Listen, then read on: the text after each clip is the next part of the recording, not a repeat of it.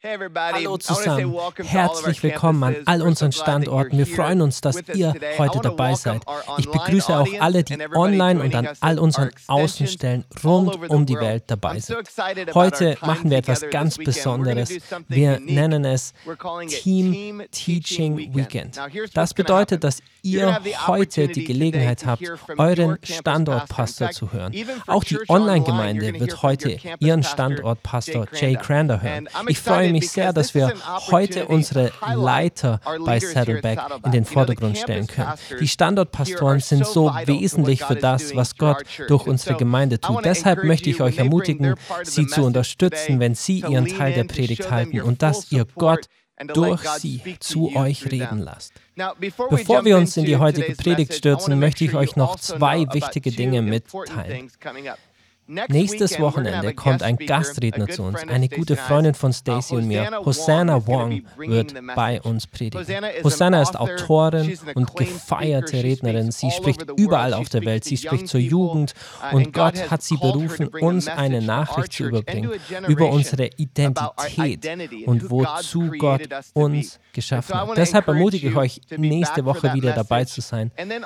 Tragt es euch in eurem Kalender ein. In drei Wochen beginnen wir wir eine Reihe, auf die wir uns schon lange freuen. Sie heißt Im Kino.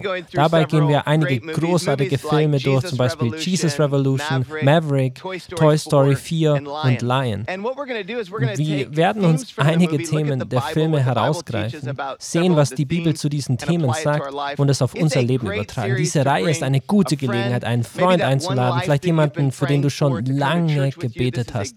Diese Reihe ist aus mehreren Gründen großartig. Erstens, weil Gott in dieser Zeit Leben verändern wird. Und zweitens bekommt jeder, der während dieser Reihe zum ersten Mal in den Gottesdienst kommt, eine Kinokarte. Vielleicht könnt ihr eure Freunde, die ihr mitgebracht habt, anschließend bitten, mit euch ins Kino zu gehen. Uh, Und das wird eine großartige Reihe. Darauf freuen wir uns in drei Wochen. Heute haben die Standortpastoren und ich eine ganz wichtige Botschaft für euch. Diese Botschaft basiert auf meiner Erfahrung im letzten Jahr, uh, ganz besonders in meiner Familie. Uns ist vor kurzem etwas ganz Besonderes passiert. Es ist Sommer und hier in den USA und ich denke überall auf der Welt bedeutet das, dass die Kinder viel freie Zeit haben. Und als Familie haben wir uns gefragt, was wir mit all der freien Zeit anfangen sollen. Uh, Letzte Woche habe ich eine Entscheidung getroffen. Ich bin mit meinem Ältesten ins Fitnessstudio gegangen. Cateman ist 16 Jahre alt und diese Erfahrung hat mein Selbstvertrauen erschüttert. Ich war mit meinem Sohn im Fitnessstudio. Man muss sagen, mein Sohn ist 1,93 groß und wiegt 129 Kilo. Er ist ein großer, starker Junge. Aber im Fitnessstudio ist etwas passiert, was noch nie zuvor passiert ist. Er ist offiziell auf jedem Gebiet stärker als ich. Bei den Kniebeugen, beim Bankdrücken, an den Handeln, überall. Vielleicht denkt ihr jetzt, na und, was ist schon dabei?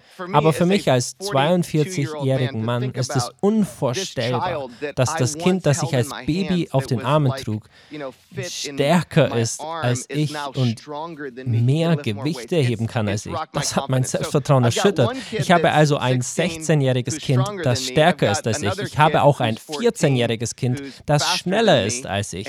Und ein Kind, das neun Jahre alt ist, das schlauer ist als ich. All das hat mein Selbstvertrauen ziemlich erschüttert.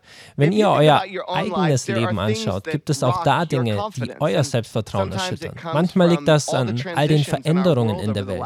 In den letzten Jahren haben viele Menschen den Beruf gewechselt, andere sind umgezogen. Wir sind mit Herausforderungen konfrontiert. Und wir bauen unser Selbstvertrauen auf viele Dinge, unsere Arbeit, unsere Beziehungen.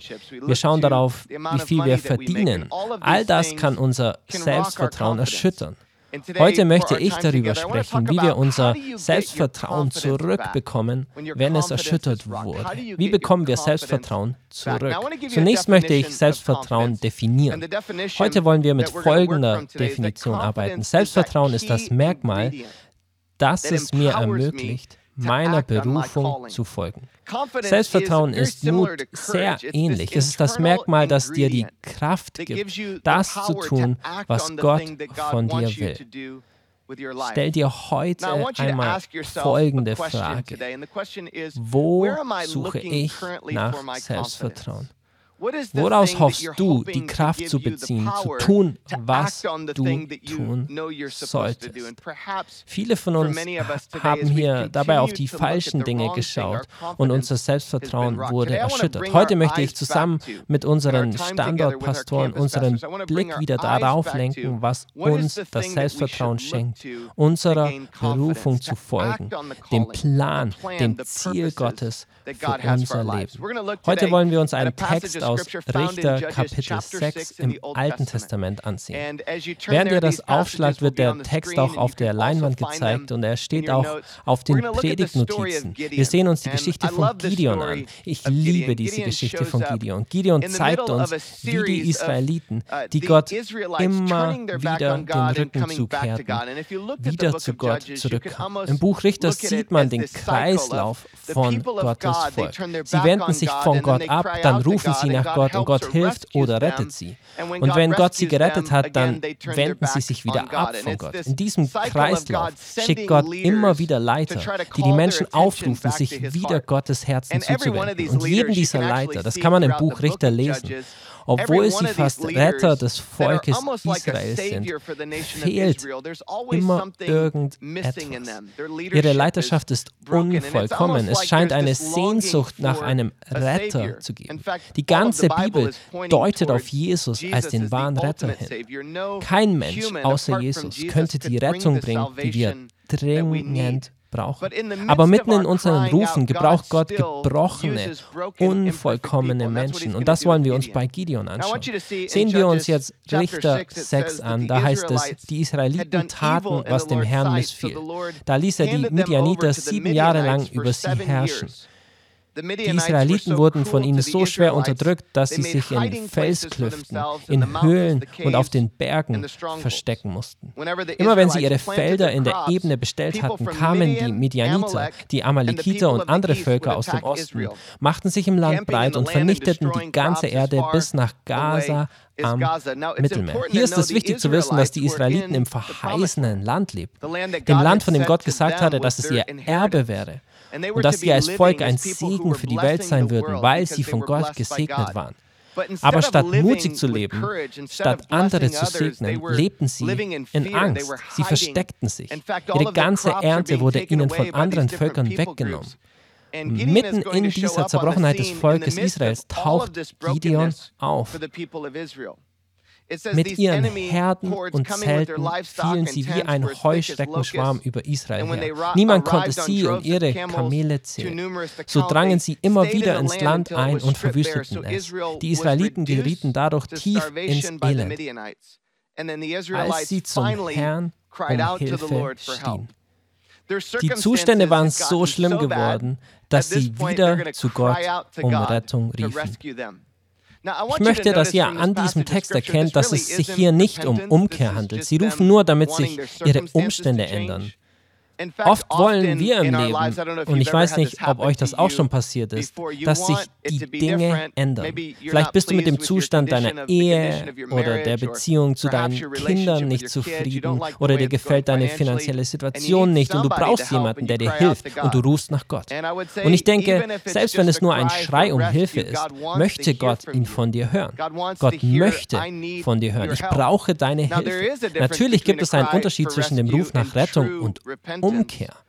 Wahre Umkehr ist die Erkenntnis, dass ich mein Leben alleine nicht schaffe. Ich habe gegen Gott gesündigt. Ich habe gegen seine Regeln verstoßen. Die Israeliten sehnten sich nach Rettung, aber eigentlich brauchen sie Umkehr. Sie müssen zu Gott umkehren, ihn anbeten als den wahren Gott. Und als sie zum Herrn um Rettung schrien, heißt es dann in Vers 7, sandte er einen Propheten zu ihnen, der verkündete, so spricht der Herr, der Gott Israels. Ich habe euch aus der Sklaverei in Ägypten befreit und hierher gebracht. Aus der Gewalt der Ägypter und aller anderen Unterdrücker habe ich euch gerettet. Ich vertrieb sie und gab euch ihr Land. Damals sagte ich zu euch, ich bin der Herr, euer Gott. Achtet darauf, euer Gott. Ich bin dein Gott. Das ist persönlich, das ist eine Beziehung. Verehrt nicht die Götter der Amoriter, in deren Land ihr wohnt aber ihr habt nicht auf mich gehört. Du hast dich von mir abgewendet, Israel. Immer und immer wieder findest du dich in Situationen wieder, die daher rühren, dass du dich abgewendet hast von mir. Jetzt ist es an der Zeit, dass du an mein Herz zurückkehrst. Gott predigt hier. Er ruft sie zurück zu sich selbst. Und nach der Predigt beruft er einen Leiter, der das Volk aus seinen Umständen herausführen soll. Achtet darauf, was als nächstes geschieht. In Vers 11 heißt es, der Engel des Herrn kam nach Ofra. Nein, nicht zu Oprah, nach Ofra. Und setzte sich unter einer Eiche auf dem Grundstück, das Joasch gehörte, einem Mann aus der Sippe Abieser. Joaschs Sohn Gideon drosch gerade Weizen in einen Kelter, um das Getreide vor den Midianitern in Sicherheit zu bringen. Wenn du Gott wärst und einen Leiter auswählen würdest, würdest du dann jemanden suchen, der mutig und selbstbewusst ist? Oder würdest du jemanden berufen, der sich versteckt? Gideon versteckt sich vor den Leuten, vor denen Gott die Israeliten retten will. Manche von uns hätten vielleicht eine passende Antwort für Gideon. Gideon, komm da raus. Du kannst kein Leiter sein, wenn du in Angst lebst, wenn du ein Feigling bist. Gideon, du musst mutig sein. Aber achtet mal darauf, wie Gott die Sache angeht. Ich bin so froh, dass er auf mich und uns alle genauso zugeht. Gott sieht Gideon an und noch bevor Gideon mit Mut reagiert, bevor Gideon überhaupt von seiner Berufung weiß, die Gott auf ihn gelegt hat, sieht Gott ihn an und sagt, da erschien ihm der Engel des Herrn und sagte, der Herr steht bei dir, du starker Kämpfer. Seht ihr, Gott spricht Gideons Identität aus. Gott beruft beruft Gideon. Bevor er jemals mutig war, nannte Gott ihn einen mutigen Kämpfer.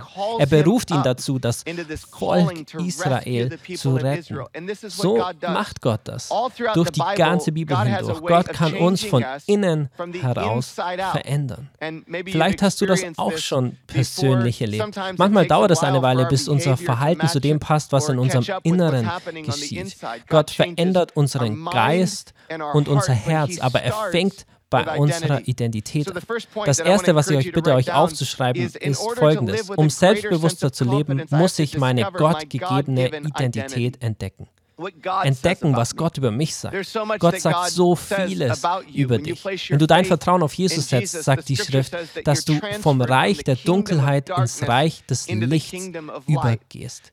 Die Schrift sagt, als Jesus am Kreuz starb, machte der Vater ihn, Jesus, der keine Sünde kannte, um unseretwillen zur Sünde, damit wir Gottes Gerechtigkeit wurden. Im Kolosserbrief steht, dass wir, wenn wir in Christus sind, wenn wir zur Vergebung auf ihn vertrauen, jetzt mit Christus in Gott verborgen sind. Das bedeutet, dass der Vater, der himmlische Vater, wenn er dich ansieht, dann sieht er all die Gerechtigkeit, den Gehorsam von Jesus, dem Sohn. Das alles wird dir gewährt und gilt für dich. Das ist so anders als alles, was die Welt lehrt. Die Welt lehrt, dass deine Identität darin besteht, was du tun kannst, wie du dich verhältst, was du leistest leistest. Es gibt so vieles, womit du deine Sehnsucht nach größerem Vertrauen in deine Identität erfüllen willst. Vielleicht dachtest du, wenn du einen bestimmten Job bekommst oder für eine bestimmte Firma arbeitest und die Karriereleiter erklimmst, würdest du ankommen und dich besser fühlen. Dann hättest du dein Selbstvertrauen gestärkt. Aber als du befördert wurdest, hast du dich innerlich nicht anders gefühlt. Vielleicht dachtest du, ein Auto oder ein Haus wäre die Lösung. Aber als das Leder abgenutzt und dieser neue Geruch aus dem Auto verblasst war, hast du dich nicht so selbstbewusst gefühlt, wie du dachtest. Vielleicht dachtest du, eine bestimmte Summe Geld würde dein Selbstbewusstsein stärken. Oder ihr Schüler und jungen Leute glaubt vielleicht, was die Welt verspricht. Wenn ich nur meine Identität ändern könnte oder mein Geschlecht ändern oder irgendetwas anderes machen, dann würde das Selbstvertrauen wachsen. Aber die Entscheidung, die du getroffen hast, die Veränderung brachte nicht das erwartete Selbstvertrauen. All diese Dinge setzen uns in der Welt von außen unter Druck, um uns in ein bestimmtes Bild zu pressen. Gott verändert uns aber von innen heraus. Wenn du dich selbst so siehst, wie Gott dich sieht, wie du wirklich bist, ein Sohn Gottes, eine Tochter Gottes, von ihm berufen, von ihm auserwählt, gesalbt, heilig, all das sieht Gott in dir. Du bist nicht, wer die Welt sagt, dass du bist, du bist, wer Gott sagt, dass du bist. Und je mehr du lernst, dich selbst so zu sehen, je mehr ich lerne, mich so zu sehen, wie Gott mich sieht, desto mehr Selbstvertrauen gewinne ich. Die Welt stellt uns so vieles entgegen. Deshalb ist es so wichtig, in Gottes Wort verankert zu sein. Gottes liebende Stimme, seine Freundlichkeit jeden Tag zu mir sprechen zu lassen. Ich möchte dich ermutigen, die Bibel durchzulesen und auf all das zu achten, was die Bibel über deine Identität in Jesus sagt. Heilig, geliebt, gekleidet in Liebe und Freundlichkeit und Gottes Erbarmen. Wenn wir anfangen, uns selbst so zu sehen, fängt all das an, uns zu verändern. Vielleicht fühlst du dich schmutzig, vielleicht zerbrochen als Folge deiner Entscheidungen. Hier ist die Nachricht des Evangeliums von Jesus, die Nachricht vom Kreuz, so ganz anders ist als alle anderen Weltreligionen. Religion sagt dir, wenn du dich richtig verhältst und Gutes tust, dann erfüllst du die Erwartungen. Deine Vollkommenheit erlangt ein gewisses Maß an Gerechtigkeit. Aber die Nachricht von Jesus ist umgekehrt. Es geht nicht darum, was wir tun können, sondern darum, was er getan hat.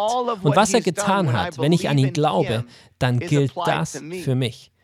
Das darf dir, mir, Söhne und Töchter Gottes, Auserwählte, Heilige, ermutigen und uns Selbstvertrauen schenken. Wir kommen nun zu Punkt 2 und 3 und ich bitte euch, unsere lieben Standortpastoren mit Applaus zu begrüßen.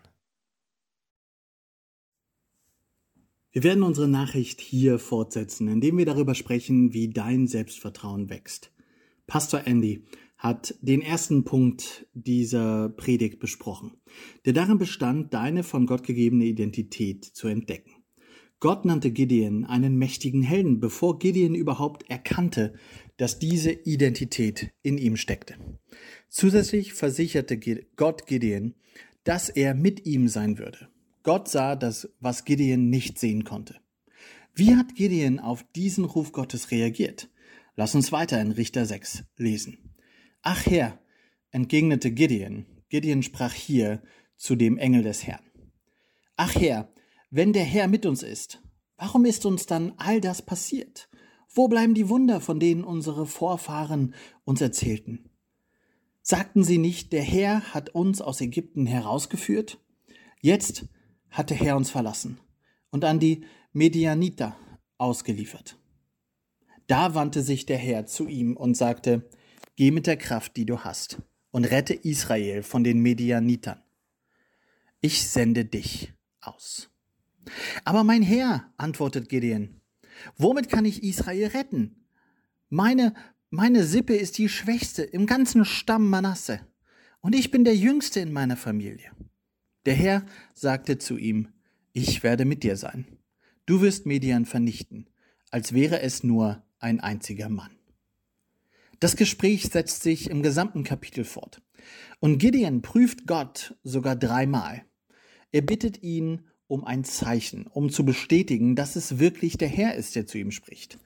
Und er bittet zweimal um Gottes Eingreifen, um sicherzustellen, dass er die Aufgabe richtig verstanden hat, die er übernehmen soll. Viele Menschen betrachten Gideon und bezeichnen ihn als jemanden, ähm, der sich beklagt oder der jammert. Sie sehen ihn als einen widerwilligen Anführer, als einen widerwilligen Helden. Nur weil er nicht sofort auf diese Aufgabe gesprungen ist, die Gott ihm übertragen hat. Und während in dieser Wahrnehmung etwas Wahrheit steckt, kann ich mich mit dieser Geschichte und Gideons Reaktion auf Gottes Auftrag sehr stark identifizieren. Gideons Einstellung hier ist nicht unbedingt negativ. Er hinterfragt nicht Gottes Autorität. Er hinterfragt nicht Gottes Macht und er hinterfragt nicht Gottes Auftrag. Wenn man genau hinschaut, erkennt man, dass Gideon Gott testet, um Antworten auf drei wichtige Fragen zu erhalten. Die erste Frage ist, spricht der Herr wirklich zu mir? Die zweite Frage ist, spricht wirklich der Herr zu mir? Und die dritte ist, fragt mich der Herr wirklich, das zu tun? Wenn du einen Ruf und eine Aufgabe erhältst, ist es wichtig, nicht überstürzt vorzugehen, sondern sicherzustellen, dass es wirklich, dass diese Aufgabe wirklich von Gott kommt. Stell dir also diese drei Fragen. Spricht der Herr wirklich zu mir?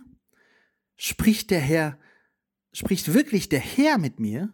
Und fragt mich der Herr wirklich, dies zu tun? Gideon folgte diesem Ansatz.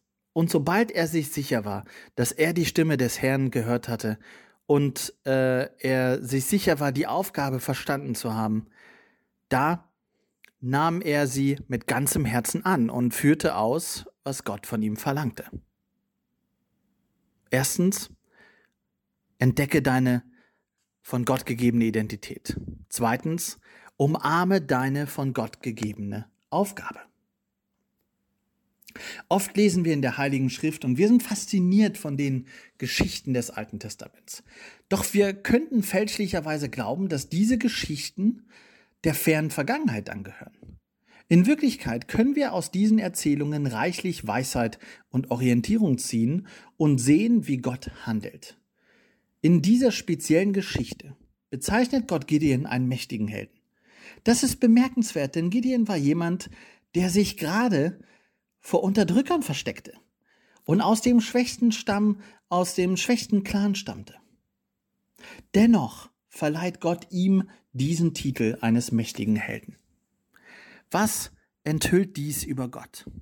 Es zeigt, dass Gott oft gewöhnliche Menschen einsetzt, um außergewöhnliche Taten zu verbringen. Dies ist ein Muster, das sich durch die, durch die gesamte Geschichte der Bibel hindurch fortsetzt. Gott verwendet gewöhnliche Menschen, um außergewöhnliche Taten zu verbringen. Hier sind ein paar Beispiele. Noah. Noah trank ziemlich viel, aber Gott nutzte ihn, um die Arche zu bauen und die Welt zu retten. Abraham und Sarah, sie waren ein altes, abgeschriebenes Paar, das Gott benutzte, um eine neue Nation aufzubauen. Josef. Josef, er war ein, ein verwöhnter Teenager, äh, der Gottes Schule durchlief und darauf vorbereitet wurde, sowohl Ägypten als auch Israel zu retten. Moses. Moses, er war ein Stotterer und dennoch war er Gottes Sprecher und Anführer. Rahab, sie war eine Prostituierte, die Gott benutzte, um seinen Spionen zu helfen und Jericho zu überwinden. Jonah war ein Flüchtling den Gott zurückholte, um Ninive zu retten. Esther, sie war eine adoptiert, ein adoptiertes Waisenkind, das zur Königin wurde, um Israel zu retten. Oder im Neuen Testament, Petrus. Er war jemand, der aufgegeben hatte und den Gott zurückbrachte, um das Reich zu gründen, um die, um die Kirche zu führen. Und Paulus? Paulus war ein Feind, äh, ein Feind des Christentums, der zum produktivsten Christen des Neuen Testaments wurde. Gott verwendet gewöhnliche Menschen, um außergewöhnliche Dinge zu tun. Und dieses Muster zeigt sich in den von mir genannten Beispielen. Gideon erhielt von Gott eine Aufgabe, genauso wie du und ich Aufgaben von ihm erhalten. Der Grund, warum ich diese Geschichte so hoch achte, ist, weil ich mich persönlich mit Gideon identifizieren kann. Es dauerte eine Weile, bis Gideon seine von Gott gegebene Aufgabe vollständig annahm, aber letztlich umarmte er sie mit ganzem Herzen und übernahm die Verantwortung dafür. Vor dreieinhalb Jahren hatte ich eine sehr ähnliche Situation, als Gott mich zum Pastor berufen hat. Und lass mich ein, ein, ein bisschen Hintergrund über mich geben. Ähnlich wie es, wie es auch Gideon tat. Ich bin in Ostdeutschland aufgewachsen, in einer nichtchristlichen Familie. Mein Weg führte mich zum Studium der Politik, äh, Politikwissenschaften in Potsdam und Italien und anschließend fand ich mich in verschiedenen Rollen wieder, einschließlich Politik, Journalismus, in der Geschäftswelt. Pastor zu werden war das Letzte, woran ich gedacht habe. Nach meinen Erfahrungen in der, äh, in der Unternehmenswelt übernahm ich eine Position bei einem Verband und wurde schließlich Geschäftsführer einer kleinen Marketingfirma. Ich war zufrieden und der Gedanke, einer religiösen Berufung nachzugehen, schien weit entfernt. Doch Gott hatte einen anderen Plan für mich. Vor fast zehn Jahren entdeckte ich diese Kirche Zedebeck Berlin. Ich gab mein Leben an Christus. ließ mich taufen und fing an, mich ehrenamtlich zu engagieren. Im Laufe der Zeit vertiefte sich mein Engagement und ich übernahm größere Verantwortung. Ich wurde ein Leiter im Dienst der anderen auf ihrer, äh, auf ihrer geistigen Reise. Und später habe ich dann auch unseren, äh, unseren äh, Kurs über das Dienen unterrichtet. Ich verspürte eine Sinnhaftigkeit und Erfüllung in diesen Rollen und ich liebte es, andere Menschen zu dienen. Und vor dreieinhalb Jahren, also im August 2019, während einer Strategie und ähm, Betriebs, äh, während einer Strategiesitzung, da hörte ich Gottes Stimme in mir immer und immer wieder. Wir hatten uns damit auseinandergesetzt, was sind unsere Stärken und was sind die Wachstumsbereiche unserer Kirche, haben viel darüber diskutiert.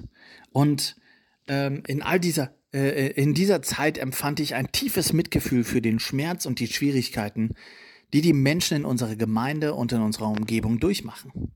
Und Gott sprach zu meinem Herzen und gab mir eine ganz klare Mission in dieser Zeit, nämlich mich um die Menschen in unserer Kirche zu kümmern. Darüber hinaus ließ er, ließ er mich eine Vision sehen, und zwar die Vision unserer Kirche, die ohne Pastor dastand. Es versteht sich von selbst, dass ich verwirrt war und nicht wusste, was ich mit all dem anfangen sollte.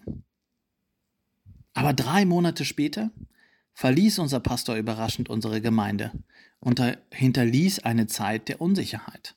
Kurz darauf begann die Covid-19-Pandemie, äh, die noch mehr Veränderungen und Herausforderungen mit sich brachte. Und während dieser Zeit der Veränderung führte ich weitere Gespräche mit Gott. Zweifel und Fragen erfüllten meinen Verstand. Sprach wirklich Gott zu mir? Meinte er wirklich mich? Könnte ich seinen Plan und Auftrag, äh, mich um die Menschen in meiner Gemeinde zu kümmern, nicht auch als Ehrenamtlicher erfüllen?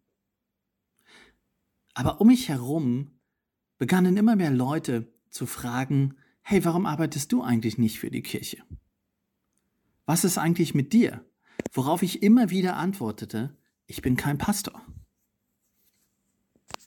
Doch Gottes Ruf blieb bestehen und hallte in den Tiefen meiner Seele immer wieder. Es dauerte eine Weile, bis ich meine von Gott gegebene Aufgabe erfasste. Schließlich erkannte ich, dass ich meinen Job aufgeben und meine von Gott gegebene Aufgabe umarmen musste, nämlich Pastor werden. Und trotz des Gefühls, unvorbereitet, ungeeignet und unerfahren für eine so große Verantwortung zu sein, wusste ich, dass Gott mir die nötige Stärke dafür geben würde. Ich nahm meine von Gott gegebene Aufgabe an. Ich verließ die Bequemlichkeit meiner früheren Rollen und trat ins Unbekannte, indem ich auf die Führung und Unterstützung unseres Herrn vertraute. Ich erkannte, dass diese Reise ein ständiger Prozess des Lernens und Wachsens sein würde. Aber ich hielt fest an, an dem Glauben, dass Gottes Gegenwart mich in all dem tragen würde. Heute, als Pastor, bin ich demütig angesichts der Möglichkeit, mich um die Menschen in meiner Gemeinde zu kümmern. Ich verstehe die Tragweite die mir der mir anvertrauten Verantwortung, aber ich trage auch die Überzeugung, dass Gottes Ruf größer ist als meine Begrenzungen, als meine Schwächen. Ich verlasse mich weiterhin auf seine Stärke und Weisheit, während ich die Herausforderungen und Freuden, die mit diesen Rollen, die mit dieser Rolle einhergeht, meistere. Bei der Betrachtung meiner Reise erinnere ich mich daran, dass Gottes Pläne oft auf unerwartete Weise entfaltet werden. Er ruft uns dazu auf, aus unserer Komfortzone auszubrechen, neue Wege einzuschlagen und auf seine Vorsehung zu vertrauen. Obwohl Zweifel aufkommen können, finden wir, wenn wir uns seiner Führung hingeben, dass er uns über alle Maßen ausrüstet. Also egal, wohin das Leben dich führt sei offen für das Flüstern der Stimme Gottes.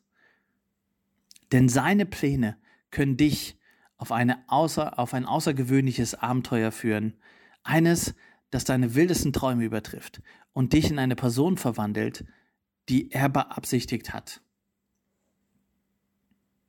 Und du wirst dabei auch noch ein Riesensegen für andere sein. So lass mich dir diese Frage stellen. Welchen Auftrag hat Gott dir gegeben? Deine von Gott gegebene Aufgabe muss nicht unbedingt darin bestehen, eine Armee anzuführen wie Gideon oder Pastor zu werden wie ich. Es könnte sich auch um deine Beziehung drehen, wie zum Beispiel ein besserer Ehepartner oder Elternteil zu sein. Tatsächlich ruft auch Gott mich dazu auf, diese Rollen ebenfalls zu erfüllen. Als Ehemann bin ich der einzige Ehemann für meine Frau und als Vater bin ich der einzige Vater, den meine Kinder haben werden. Diese Aufgaben können nicht von anderen, kann ich nicht an andere weitergeben. Wir müssen die volle Verantwortung für die Aufgaben übernehmen, die Gott uns übertragen hat.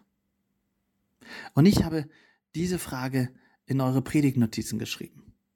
Auf welche dir von Gott gegebene Aufgabe hast du, äh, für welche von Gott, dir von Gott gegebene Aufgabe hast du die Initiative verloren? Darunter ist etwas Platz. Schreibe gern auf, welche von äh, Gott gegebene Aufgabe du mehr annehmen musst. Und wenn du das getan hast, bete bitte kurz für all diese Dinge. Gott, ich werde das übernehmen, was du mir sagst zu tun. Amen. Das Wissen um deine von Gott gegebene Aufgabe und deren Annahme verleiht dir Selbstvertrauen, verleiht dir Zuversicht. Aber es gibt noch einen dritten Schritt, der so wichtig ist. Und der lautet, vertraue auf deine von Gott gegebene Stärke. Gottes Antwort auf Gideons Zögern lautet wie folgt. Geh mit der Stärke, die du hast. Ich werde mit dir sein. Und du wirst die Medianiter vernichten, als würdest du gegen einen einzigen Mann kämpfen. Es ist wirklich bemerkenswert, wie Gott Gideons Fragen um eine äh, um eine Verheißung beantwortet, oder? Was Gideon begreifen musste, war, dass Gott ihn nicht bat, allein zu handeln. Vielmehr wollte Gott durch ihn wirken. Selbstvertrauen und Zuversicht wird oft mit Eigenschaften wie Stärke, Furchtlosigkeit, Attraktivität und Erfolg in Verbindung gebracht. Doch Selbstvertrauen hat damit nichts zu tun. Selbstbewusste Menschen setzen ihren Glauben in jemanden oder in etwas, das alle nötige Stärke besitzt, auf die sie sich verlassen können. Betrachten wir Gideon. Gott rief ihn dazu auf, ein mächtiger Held zu werden. Ein mächtiger Held zu sein und eine Armee gegen einen überwältigenden Feind anzuführen. Wenn sich Gideon allein auf seine eigenen Erfahrungen und Stärke verlassen hätte, wäre Israel nicht gerettet worden. Gideon hätte leicht sagen können, ich bin nicht qualifiziert. Mir fehlt ausreichend Erfahrung, ich bin nicht stark genug. Doch als er verstand, dass Gott ihn erwählt hatte und was Gott von ihm verlangte, nahm er die Aufgabe an. Er umarmte diese Aufgabe. Wenn wir unsere von Gott gegebenen Aufgaben vollständig annehmen, erhalten wir auch von Gott gegebene Stärke. Als Gott mich zum Pastor berief, fühlte ich mich unzureichend und hatte nicht die notwendige Erfahrung. Dennoch akzeptierte ich diese Aufgabe, weil sie nicht auf meinen eigenen Plänen und Wünschen beruhte, sondern auf Gottes Ruf. Ich habe Vertrauen in meine von Gott gegebene Aufgabe und empfinde eine tiefe Liebe für die Menschen in unserer Gemeinde, für euch. Hier kommt der erstaunliche Teil. Gott kannte mein persönliches Zeugnis. Er wusste, dass ich alles geben würde, um diese Kirche, in der ich Jesus gefunden habe, in der ich getauft worden bin, in der ich meine Frau gefunden habe, in der meine Kinder heute die Gottesdienste genießen. Dass ich alles geben würde, um diese Kirche durch die Stürme zu führen, die wir gemeinsam durchmachten. Und tatsächlich haben wir zahlreiche Herausforderungen zusammen gemeistert. Diese Kirche ist meine geistige Heimat. Das ist meine Kirche. Und ich kann nicht kam nicht von einem externen Ort ohne emotionale Verbindung zu dieser Kirche, um uns durch schwierige Zeiten zu führen, um dann zu gehen, wenn die Dinge nicht so geklappt haben, wie ich sie vielleicht geplant hatte. Ich gehöre zu euch, ich gehöre zu dieser Kirche. Es gab keine Exit-Strategie für mich und keine Gedanken daran, das Ganze hier als Sprungbrett zu verwenden. Nein, ich wurde Pastor, um mich, äh, um den Menschen in dieser Kirche zu dienen. Und ganz, um ganz ehrlich zu sein, es war weitaus herausfordernder, als ich es mir anfangs vorgestellt hatte. Und dennoch habe ich es nie bereut, meine von Gott gegebene Aufgabe angenommen zu haben. Denn hier ist der Punkt. Gott gibt immer Salbung für seine Aufträge. Tatsächlich hängt Gottes Auftrag nicht an, unserer, äh, an unseren gegenwärtigen Fähigkeiten. Er, er basierte auch nicht, äh, Gottes Auftrag basierte auch nicht auf meinen Fähigkeiten, Qualifikationen oder Stärken. Stattdessen gründete er sich auf meinen Glauben, meinen Charakter und meine Verfügbarkeit. Wenn es darum geht, Aufgaben zuzuweisen, ist Gott in erster Linie daran interessiert, ob wir willens und verfügbar sind. Werden wir uns erheben? Werden wir seinen Ruf annehmen? Werden wir ein zielgerichtetes Leben führen, ein purpose-driven life? Werden wir unsere von Gott gegebene Aufgabe annehmen? Je mehr wir uns auf Gott verlassen, anstatt ausschließlich auf unsere eigenen Fähigkeiten zu bauen, desto mehr Möglichkeiten eröffnen sich vor uns. Wir haben inhärente Grenzen, aber indem wir uns auf Gott stützen, können wir unsere Aufgabe in einem größeren Umfang erfüllen. Vertraue auf Gott, anstatt auf deine eigenen Fähigkeiten. Gott ist es, der es tut, nicht du. Wie ich vorhin gesagt habe, Gott tut etwas durch dich. Warum ist Gott nicht daran interessiert, außergewöhnliche Menschen zu benutzen für außergewöhnliche Aufträge? Als großer Marvel-Fan erinnere ich mich an eine Szene aus dem ersten Captain America-Film, ähm, in dem Steve Rogers, der nach der, der von einem Wissenschaftler ausgewählt worden ist, ein ähm, Super Soldier Serum zu erhalten, um dann zu Captain America zu werden. Und, und dieser Steve Rogers ähm, der äh, sehr, ähm, der nicht viele Muskeln hatte, der nicht sportlich war, der ziemlich klein war und der, der, äh, der aber ein reines Herz hatte. Und er fragte diesen Wissenschaftler, warum ich? Und das ist die Antwort, die der Wissenschaftler gegeben hat. Das Serum verstärkt alles, was innen ist. Gutes wird großartig, Schlechtes wird schlimmer. Deshalb wurdest du ausgewählt, denn der starke Mann, der sein ganzes Leben lang Macht hatte, kann den Respekt vor dieser Macht verlieren, aber ein schwacher Mann kennt den Wert von Stärke und kennt Mitgefühl. Diese Szene kam mir in den Sinn, als ich die Geschichte von Gideon las. Ähm, als ich diese Geschichte von Gideon wieder las. Gideon war der jüngste in seiner Familie und er gehörte zum schwächsten Stamm. Aber Gott suchte nach Eigenschaften jenseits von physischer Stärke und Qualifikation. Weil er selbst all die Stärke und Fähigkeiten hatte, die Gideon für den Job brauchte. Alles, was Gideon mitbringen musste, war Glaube und Vertrauen in Gott. Und ich bin mir sicher, dass viele Leute damals zu Gideon geschaut haben und sich gedacht haben, was will der eigentlich? Der soll unser, äh, unser Land befreien?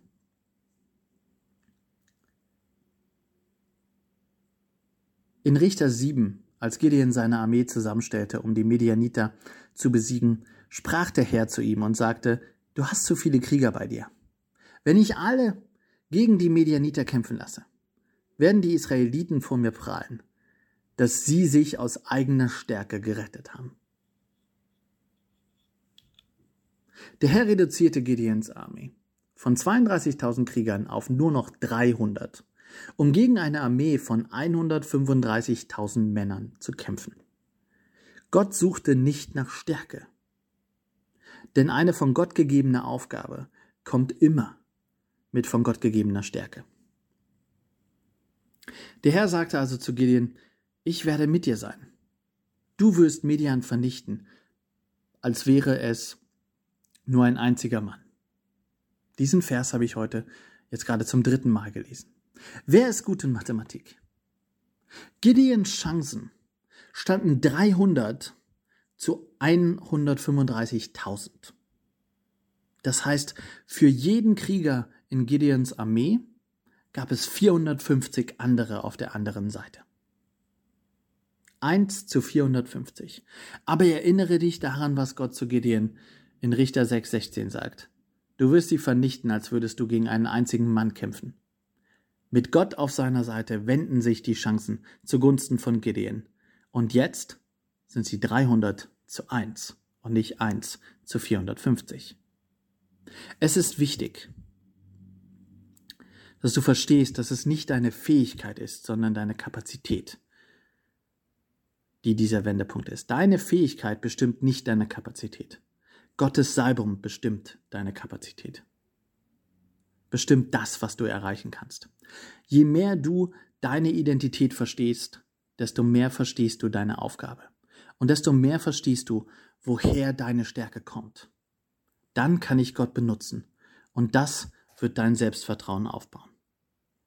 Gott gibt immer Salbung für seine Aufgaben. Ich bin so dankbar für all unsere Standortpastoren, die heute mit mir diese Predigt halten. Zum Schluss unserer gemeinsamen Zeit hoffe ich, dass ihr durch diese Worte ermutigt werdet. Der Herr ist mit dir. Der Herr ist ist mit dir.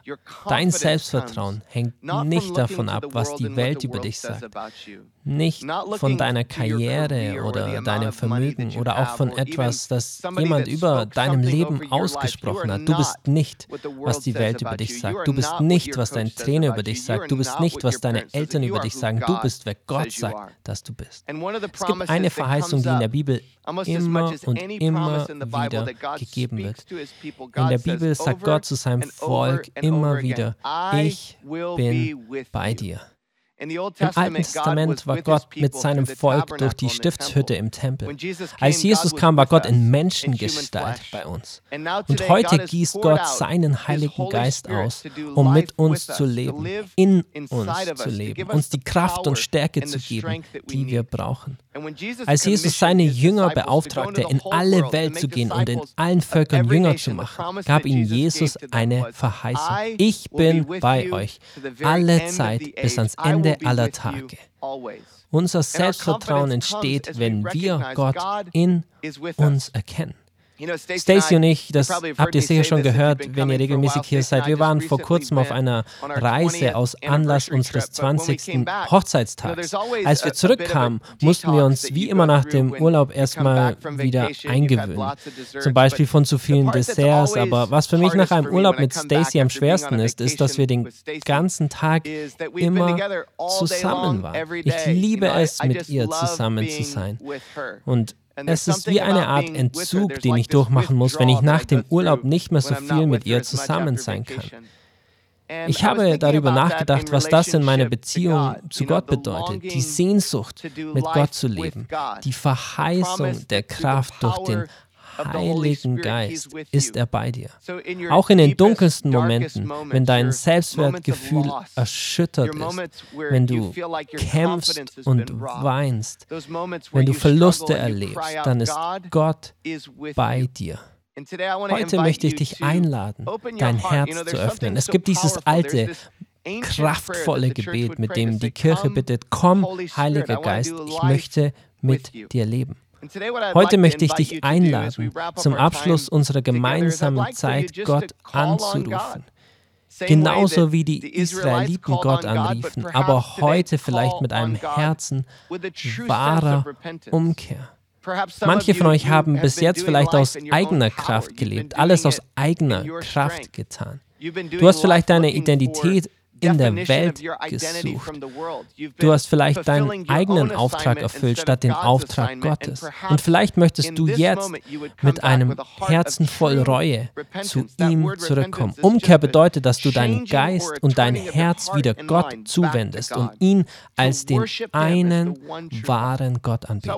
Ich möchte dich einladen, jetzt in diesem Moment ein Gebet der Umkehr zu ihm zu sprechen und zu sagen, komm, Erfülle mich mit deiner Kraft. Erfülle mich mit deiner Gegenwart. Schenke mir Selbstvertrauen durch dich, sodass ich der Berufung folgen kann, die du auf mein Leben gelegt hast. Lasst uns beten. Vater, wir sind so dankbar, dass du uns so sehr liebst. Dankbar, dass du in unsere Zerbrochenheit eintrittst. Du bist ein Gott, der rettet. Und deine Rettung ging bis ans Kreuz. Danke, Jesus, dass du den höchsten Preis bezahlt hast, damit ich von meiner Schuld gerettet werden kann. Wir danken dir heute, dass das Grab leer ist. Während wir jetzt beten, gibt es auf allen Standorten einige, die wenn sie ehrlich zu sich selbst sind und mir zuhören, sich nicht sicher sind, dass sie auf diese Botschaft, dass Jesus am Kreuz für deine Sünden gestorben ist, dass er das Grab besiegt hat und heute lebt, schon geantwortet hast. und ihn in dein Herz zur Rettung eingeladen hast. Während alle Augen geschlossen sind und alle Köpfe geneigt sind, lade ich dich ein, diesen Schritt zu tun und ihn in dein Herz einzuladen. Sag Gott, ich möchte mit dir leben. Jesus, ich glaube. Du könntest sagen, Jesus, ich glaube dass du am Kreuz für meine Sünden gestorben bist. Ich glaube, dass du den Tod besiegt hast. Ich glaube, dass du heute lebst und ich öffne dir jetzt, in diesem Moment, mein Herz. Wenn du gerade dieses Gebet gesprochen hast, dann lass es mich wissen, dass du gerade die wichtigste Entscheidung deines ganzen Lebens getroffen hast und wie es jetzt weitergeht. Ihr anderen, die schon Jesus nachfolgen, die aber nicht mit Gottes Hilfe, mit Gottes Kraft nach Gottes Wegen ihr Leben leben. Sagt ihm doch vielleicht in diesem Moment, ich möchte mein Leben mit dir leben. Ich möchte aus deiner Kraft leben. Hilf mir, ich wende mich dir heute zu, so gut ich kann. Gott, danke, dass du uns das Selbstvertrauen schenkst, das wir brauchen, um unsere Berufung und unseren Auftrag zu erfüllen, die du auf unser Leben gelegt hast. Wir wollen dir jetzt einfach danken. Danke, Heiliger Geist, dass du hier bei uns bist, dass du versprochen hast, uns nie zu verlassen, uns nie im Stich zu lassen. Darum können wir wieder Selbstvertrauen haben. Das beten wir in Jesu Namen. Amen. Amen. Wenn du gerade dieses Gebet mitgebetet hast, möchte ich dich einladen, für die nächsten Schritte die Connection Card auszufüllen, entweder auf Papier oder digital. Und die Standortpastoren werden jetzt nach vorne kommen und uns durch den Abschluss des Gottesdienstes leiten.